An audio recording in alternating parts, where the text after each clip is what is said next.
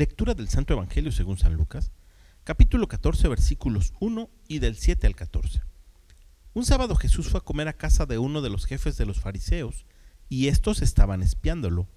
Mirando cómo los convidados escogían los primeros lugares, les dijo esta parábola. Cuando te inviten a un banquete de bodas, no te sientes en el lugar principal. No sea que haya alguno otro invitado más importante que tú, y el que los invitó a los dos venga a decirte, déjale tu lugar a éste y tengas que ir a ocupar, lleno de vergüenza, el último asiento.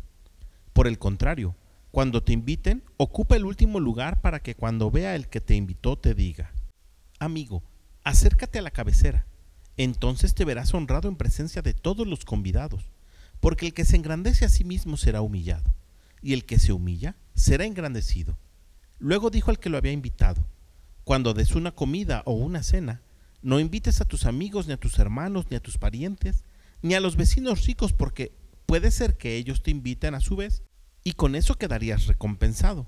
Al contrario, cuando des un banquete invita a los pobres, a los lisiados, a los cojos y a los ciegos, y así serás dichoso, porque ellos no tienen con qué pagarte, pero ya se te pagará cuando resuciten los justos. Palabra del Señor. En el Evangelio del día de hoy, Jesús quiere darnos una gran lección acerca de la humildad. Los fariseos peleaban por ocupar los primeros lugares, siendo que ellos eran los más instruidos y quienes deberían dejar los lugares primeros para aquellos que no estaban instruidos, que no conocían o que al escuchar a Jesús pudieran tener un encuentro con Dios.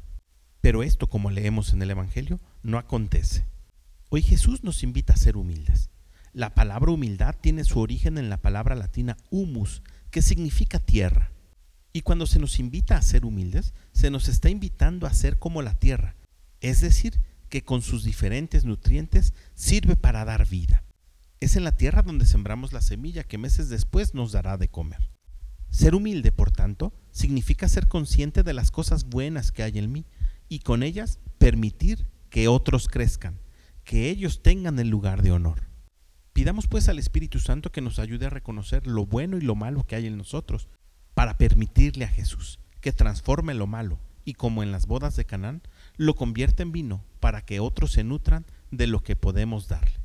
Que tengas un gran día y que Dios te bendiga.